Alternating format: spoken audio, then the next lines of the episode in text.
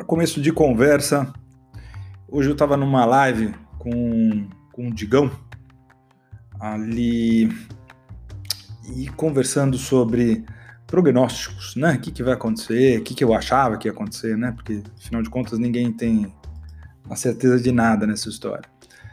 E tentando entender ali o caminho e os códigos que estão falando, que estão passando para a gente. Eu falo passando, estão. Esse pessoal que tem que tem o dinheiro que comanda o mundo, né? E até aqueles as pessoas que têm cargos extremamente simbólicos como a rainha da Inglaterra, Rainha Elizabeth. Veja só, a nobre velhinha deu seu quinto pronunciamento em 70 anos de mandato. Quinto pronunciamento. Um pronunciamento que foi muito parecido com o que ela fez na Segunda Guerra Mundial. Então, para uma velhinha dessa, de quase mil anos, entrar ali na rede de televisão e dar um recado para o povo do Reino Unido e, evidentemente, para o mundo, significa que o negócio é sério, sim. É bastante sério. Tão sério que o presidente Trump. Uh, como é que eu poderia dizer isso? de uma maneira legal. Bom, ele pediu para que a China gentilmente cedesse todos os materiais, é, máscaras e tubos, máquinas de respiração, né, aquelas que injetam ar nos pulmões, eu não sei o termo correto, ah, tudo para os Estados Unidos, o máximo que fosse possível, mesmo que isso ah, talvez impedisse outros países de receber aquilo que já estava comprado. Bom, quando você imagina ou imaginaria uma história dessa? Eu confesso que eu não, né? Eu não. Eu não imaginava não. E fiquei bastante surpreso com essa com essas medidas. E óbvio que como um bom brasileiro, cheio de esperança, a gente fica pensando, não, não, isso aí daqui a pouco vai passar, né? É só uma gripezinha mesmo. Uh, já já tá todo mundo trabalhando. E o que que que, que eu pensei nessa segunda-feira agora? Precisamente no dia 6 de abril, ontem. Falei, cara, a gente precisa criar um plano diferente. Precisamos entender o mundo de maneira bem diferente pós-corona. Porque esse mundo não vai ser igual, não. A gente não sabe se isso termina, e provavelmente não termina assim, né? Nem se a gente comesse o bicho do corona, como né, não falam que os chineses comeram um bicho e aí uns falam que é morcego, outros falam que é aquele pan, alguma coisa. É... Nem se a gente comesse de volta, né, os morcegos para ver se parava, não vai parar. A gente não tem ideia. Existem algumas tentativas, alguns remédios que estão, que estão por vir, mas de qualquer maneira a gente está diante de uma, de uma doença de um forte contágio e que pode matar, sim, pessoas em sete dias, dez dias, né, duas semanas, você vê que o cara morre e de, de uma maneira muito complicada. Entra na UTI, vai lá e poft, vai para o céu. Pensando nisso, você imagina como ficará o um mundo pós-corona? O mercado de eventos, né? o Brasil. O Brasil que adora abraçar, a gente beija todo mundo, quer beijar, é, quer ficar junto, é o país do carnaval, é o país de, de muito afeto. Como é que vai ficar esse mercado de eventos? A gente só vai cumprimentar as pessoas com álcool gel na mão? Agora passa o álcool gel na bochecha e dá uns, uns beijinhos, né? Aí São Paulo passa o álcool gel de um lado só, dá um beijinho, no Rio de Janeiro passa o álcool gel nos dois lados e dá dois beijinhos. Né? Em Minas também, ali com três beijinhos. Veja só a situação. E o pior, o quanto isso impacta. Vai impactar esse ano, a gente já tem sofrido muito. Basicamente, é, toda cadeia de eventos relacionados a qualquer coisa, tudo que envolve aglomeração foi cancelado.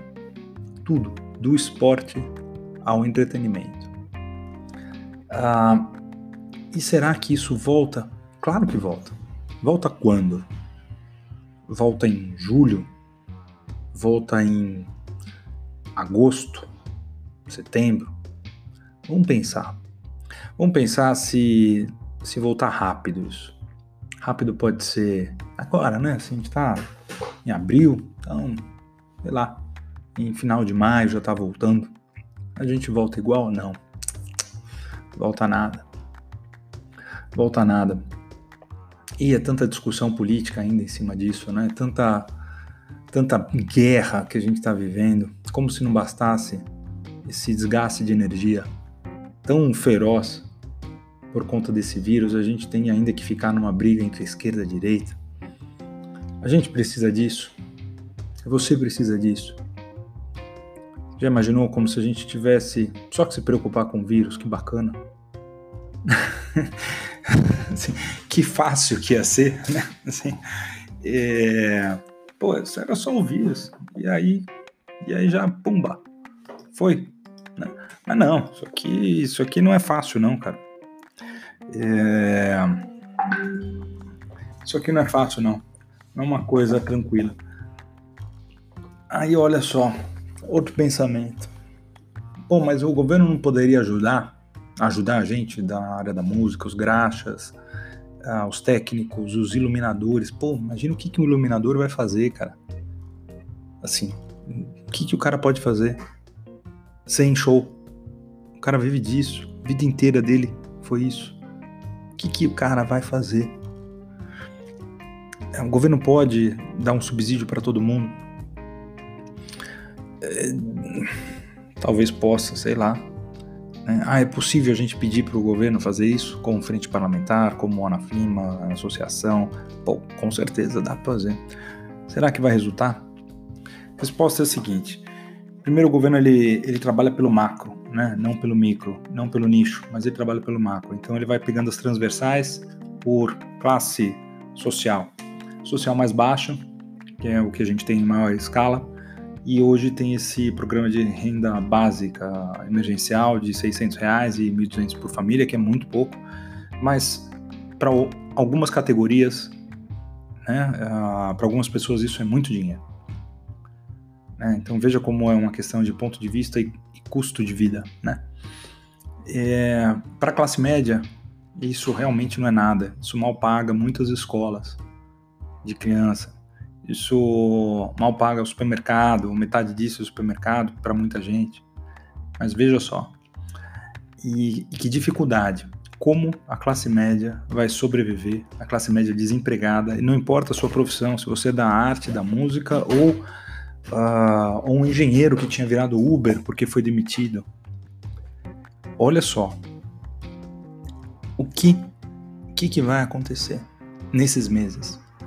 a gente vai ter que resistir bravamente, a gente vai ter que se endividar mais ainda, negociar com o banco mais ainda. Ah, a gente vai ter que se reinventar.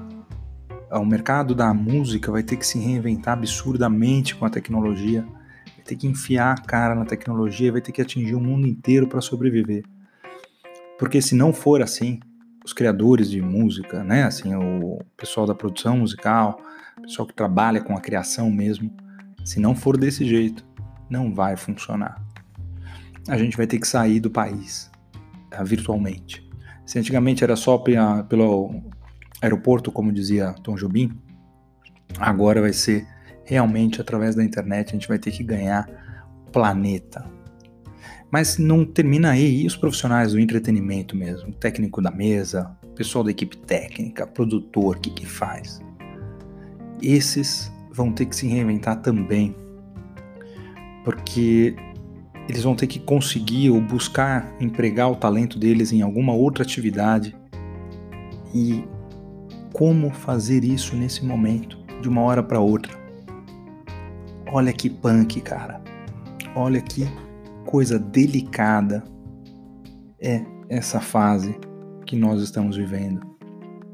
Não vai ser fácil para ninguém, ah, e até mesmo, vamos pensar nos donos do dinheiro, né? Aqueles caras que são os bilionários. O que, que esses caras vão olhar e falar, bom, a gente vai ter que emprestar dinheiro para esse bando de pobre, né? Porque senão eles não vão nem conseguir pagar a gente depois horas. Como é que a gente vai fazer? A gente tem que manter os escravos financeiros. O pessoal que fica nos pagando juros, esses juros brasileiros absurdos. A gente vai ter que ir lá dar uma ajuda para esse jogar jogar o creme de milho para esses vermes comer. Senão eles não vão trazer dinheiro pra gente depois. E aí, tirando essa brincadeira, óbvio, os donos do dinheiro vão ter que se render. Ou não. Eu sei que aqui estou pensando na reinvenção, pensando em sempre em três planos. O primeiro plano é super otimista. A gente conseguir voltar mais ou menos uma vida normal em junho. Segundo plano, intermediário. Então, no início de agosto, a gente começa a retornar à vida normal. Né? E eu fico aqui agora mexendo no Word, colocando as informações de tudo aquilo que poderia acontecer na minha vida daqui até agosto. E depois, quando agosto estiver ok, fala: bom, e agora? Agora a gente já tá tudo bem? Beleza? Não. O mundo recomeça. Recomeça. E a outra possibilidade, qual é? Vamos falar para setembro, outubro. O mundo voltando mais ou menos ao normal em setembro, outubro. O que, que a gente faz? Gente, é hora de botar a cabeça para pensar em todas as possibilidades. E vai ser duro, é duro enxergar cenário, avaliar cenário. É bem duro. Então eu encerro aqui esse podcast reflexão, vamos chamar assim. E desejo a vocês que encarem as dificuldades com a melhor presença de espírito porque fácil não vai ser. Né? E só se você tiver uma grana, aí tranquilo, vá lá pra praia, fica lá, tá tudo certo. Mas se não, é presença de espírito com pé no chão, muito pé no chão, e uma cabeça ativa para buscar se reinventar. E não tem fórmula pronta, tá? Não vai ter fórmula pronta. As profissões que a gente herdou talvez do passado recente, pode ser que mudem radicalmente agora por conta desse vírus. Isso é um. Estamos vivendo um livro, um conto. E é hora agora da gente escrever o final dele. Cada um escreve o seu. Combinado? Grande abraço para vocês e a gente se vê em breve. Valeu, tchau, tchau.